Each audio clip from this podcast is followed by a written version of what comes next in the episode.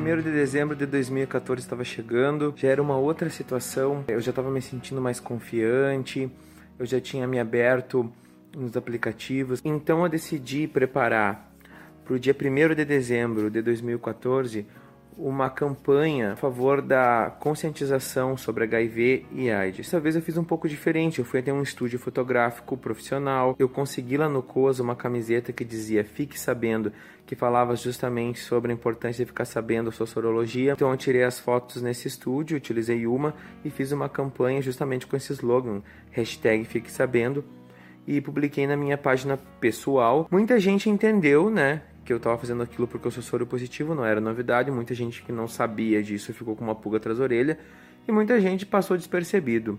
Mas o importante é que eu passei o recado ali, conscientizando a importância de fazer o teste e o porquê que é importante saber né, da sua sorologia. Foi importante para mim, foi um pequeno degrau numa militância que viria a acontecer futuramente de exposição, né? Eu acho que esse processo gradativo foi muito bom.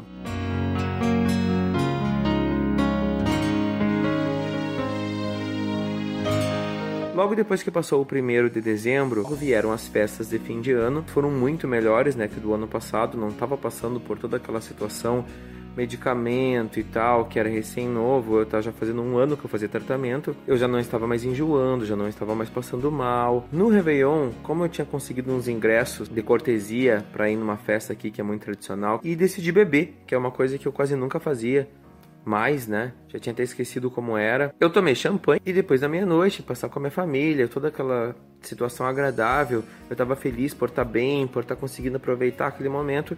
Eu fui para a festa que é aqui duas quadras da minha casa, junto com meu irmão. Então eu levei meu remédio, porque eu não sabia que horas eu ia voltar e, e a gente não pode ficar sem tomar o remédio. Foi então que eu decidi tomar o remédio logo que eu cheguei lá. Acabei tomando ele com bebida alcoólica, tomei com uma cerveja que eu comprei lá mas foi o que bastou para no máximo em 5 minutos eu quase que caí durinho. Tive que me sentar, não conseguia mais fazer nada mais, né? Não conseguia nem falar direito.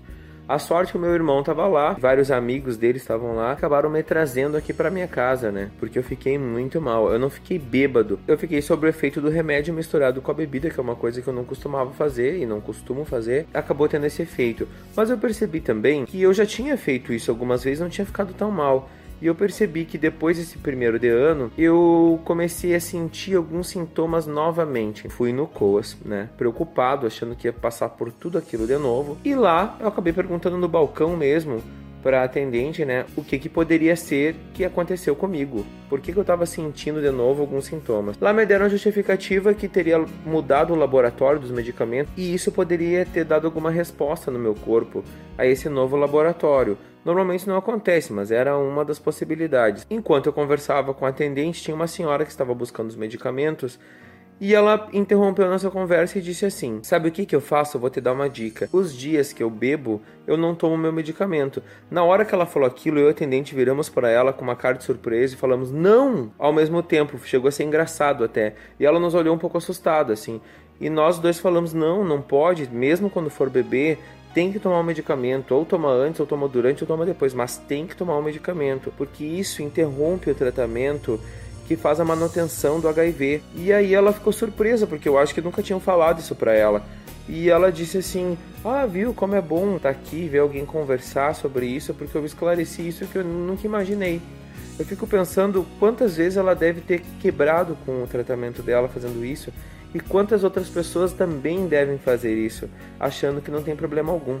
Foi aí que eu percebi a importância que é falar sobre HIV, não só para as pessoas que estão fora desse círculo né, do tratamento, fora da convivência com soropositivos, mas como para os próprios soropositivos que às vezes não têm informação necessária por falta de curiosidade ou por falta de informação mesmo. Foi aí que eu percebi como essa militância tinha que começar a crescer, já que para mim essa exposição já não estava importando tanto assim.